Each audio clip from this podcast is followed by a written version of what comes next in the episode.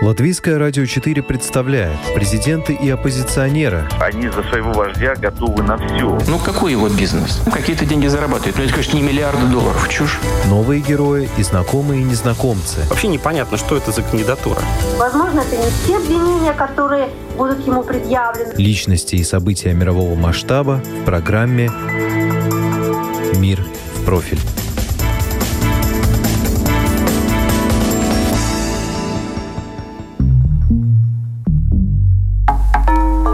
Не так известен, как Алексей Навальный, но тоже оппозиционер и выступает против путинского режима. Его родственников допрашивают, а сам он находится в Украине и ждет возможность дальше отправиться в Болгарию. Это программа «Мир в профиль». У микрофона Яна Ермакова. И сегодня история оппозиционера Дмитрия Гудкова, рассказанная им самим.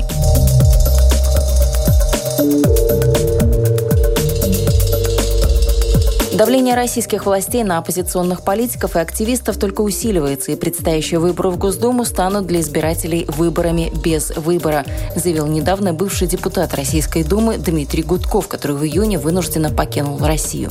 Почему сам Гудков считает, он мешал? У него 25% рейтинга в Московском округе. Цифра для властей неудобная. Как и биография Гудкова, в которой ну буквально не за что зацепиться, чтобы его подвинуть. Однако покопали и нашли дело шестилетней давности, а якобы не уплате долгов за аренду подвала его тети.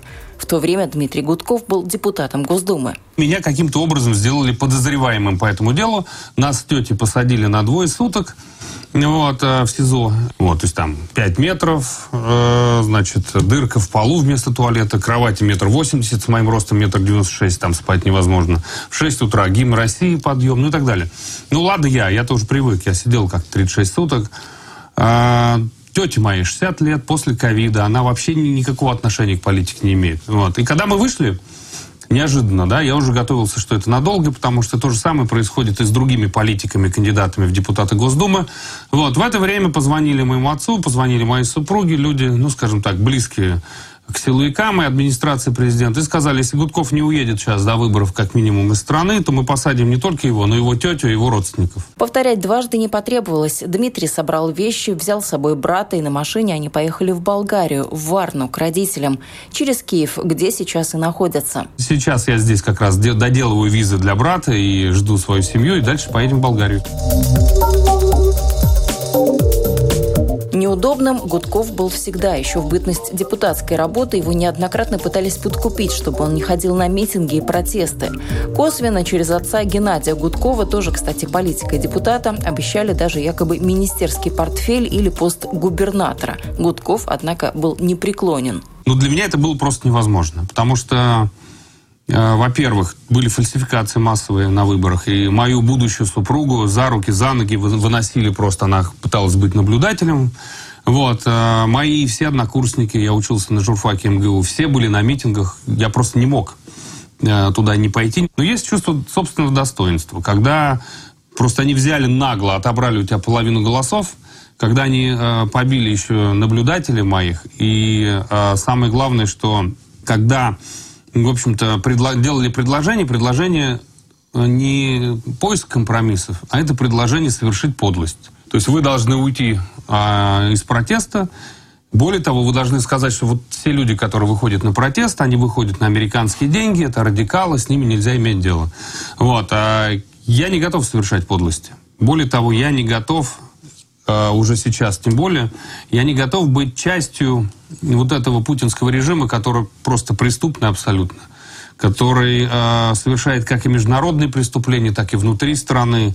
Многие мои знакомые друзья, кто сидит в тюрьме, кто э, вынужден был эмигрировать, кто-то сейчас находится под условным сроком. Ну, то есть вот с этим режимом дело иметь нельзя, это похоронный режим, который э, ну, просто уничтожает будущее нашей страны, будущее экономики. Ничего общего не хочет иметь с нынешним режимом Дмитрий Гудков еще и потому, что именно действия властей привели Россию к изоляции, а это путь без перспектив, считает оппозиционер. Что же касается его личного будущего, то оно тоже туманно. Многое будет зависеть от того, как дальше будет развиваться уголовное дело. Тетя Гудкова осталась в России. Ее выпустили под подписку о невыезде. Так что пока Дмитрий Гудков занял выжидательную позицию. Ну, конечно, я остаюсь, обязательно остаюсь российским политиком. И мне кажется, что в 21 веке а, все, что ты можешь делать в России, практически все ты можешь делать за пределами России, кроме участия в выборах. Но в выборах мне и так нельзя участвовать. Поэтому я буду активно поддерживать всех политзаключенных, журналистов, независимых блогеров. Я буду продолжать вести свои собственные блоги. Сейчас буду активно развивать свой YouTube-канал. Ну, да неважно, где ты сидишь. Вот я сидел во время карантина а, под Коломной в деревне у себя в доме. Я туда провел интер... интернет, вещал, выходил в эфиры, писал какие-то расследования. То же самое я могу делать и здесь, и в Болгарии, где хочешь. Вот. А в выборах и так нельзя участвовать. Поэтому я, безусловно, остаюсь в российской политике. Я буду все делать для того, чтобы помогать э, и участвовать в ней, э, и помогать всем тем, кто там сейчас находится. Вот. И, на мой взгляд, э, генералы наши готовятся к прошлой войне, как и все генералы. Они считают, что если человек уехал, его не слышно. А вот это не так. Меня слышно и даже больше слышно, потому что после того, что они сделали сейчас с моей семьей, э, я получил доступ не только к российским, но и мировым СМИ. Поэтому я буду продолжать. Следит Дмитрий и за судьбой коллег, которых тоже подмял под себя нынешний режим. У Алексея Навального, который сейчас находится в тюрьме, все могло бы сложиться иначе, если бы он прислушался к совету Гудкова. Переживать за судьбу России безопаснее и лучше из-за рубежа. Если бы Алексей у меня спросил совета в декабре, возвращаться ему или нет, я бы ему советовал этого не делать, потому что, во-первых, было очевидно, что его посадят, вот. Во-вторых, даже если бы он и хотел вернуться, то лучше было бы это сделать, наверное, в августе. Вот. А когда он приехал в январе, были вот протесты, протесты закончились. И, ну, по сути, мы сейчас к выборам в Государственную Думу приходим без кандидатов, без структуры. Это очень сложно будет. Поэтому я бы ему дал такой совет. Но я его не осуждаю и не имею права даже осуждать. Если Алексей Навальный опередил свое время, то нынешний президент России Владимир Путин безвозвратно от времени отстал, уверен Дмитрий Гудков. У меня складывается ощущение, что он просто вот действительно живет в какой-то изоляции. У него настолько архаичное представление об устройстве мира, и это надо просто вот, ну, принять, ну, такой человек, ему 69 лет скоро. Вот, и вопрос даже не в возрасте, а в том, что он уже давно вот в своем бункере превратился в раба папочек, которые ему приносят силовые структуры. Он смотрит свой телевизор. Я, когда был депутатом, очень удивился, что многие из них подвержены той пропаганде, которая вообще не для них была, а для простых граждан. Но поскольку они друг друга смотрят по телевизору, они начинают жить вот в этой повестке. Поэтому я думаю, что и Путин живет вот в этой повестке, которая изначально не для Путина предполагалась, а для зомбирования граждан. Вот. И э, ему на самом деле очень сложно чего-то донести и объяснить. Он не понимает вообще, как устроена реальная жизнь. Однако справедливости ради стоит отметить, тут Гудков рассуждает скорее по принципу «его не знаю, но о нем скажу». Лично с Владимиром Путиным оппозиционер не знаком и никогда с глазу на глаз не встречался. Один раз видел главу страны на послании Федеральному собранию, вот, собственно, и все. Так что суждения свои основывает исключительно на телевизионной картинке, словах и действиях главы главы государства. На вопрос, кто, если не Путин, Гудков отшучивается, мол, преемник Путина сам Путин, но затем все же делает серьезное предположение. Скорее всего, будет какой-то раскол элит, когда Путина мягко подвинут. Я верю в такой вариант. Потому что, ну, это же все ненормально, все, что происходит. Это же понимают все. Граждане России понимают, элита российские понимают. Ну как можно вот жить и ты все время от его выступлений Путина ожидаешь чего-то плохого. Как ни стараются федеральные каналы рассказывать о том, что все идет по плану и что все в стране хорошо, но реальное положение дел просачивается через альтернативные средства связи и информации. Телевизор в последнее время смотреть стали реже, а вот в интернет, напротив, заглядывают чаще.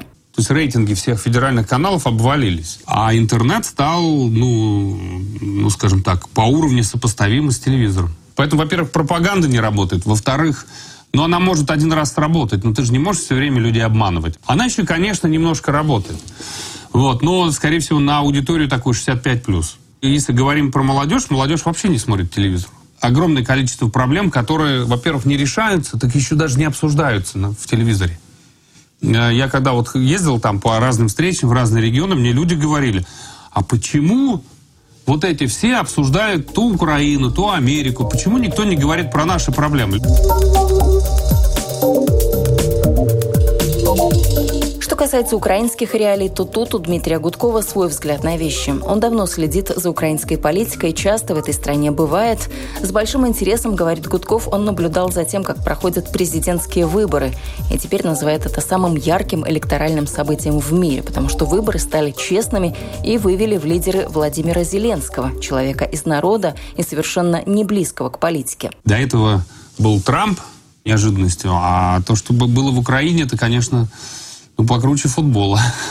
Ну, на контрасте, вот есть наши выборы, есть выборы яркие, где у президента может выиграть э, любой другой человек. А есть ли любой другой в России? Дмитрий Гудков считает, что да. Вменяемый молодой политик, яркий, в президентском возрасте, если будет допущен до президентских выборов, даже если он не выиграет, то он точно отправит Путина во второй тур, а по итогам выборов станет э, лидером, по сути, самой крупной оппозиционной структуры, которая будет иметь серьезное влияние.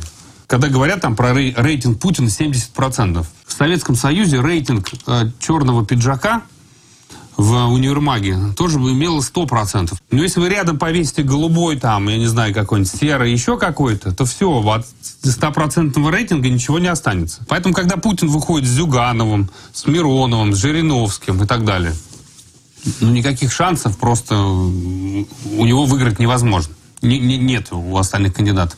Но вдруг там появляется там Навальный или Гудков, или кто-то из ярких э, политиков, да еще с доступом к парламентской трибуне. Так все, сразу все скажут, о, все, вот они, перемены. И, и пойдут голосовать.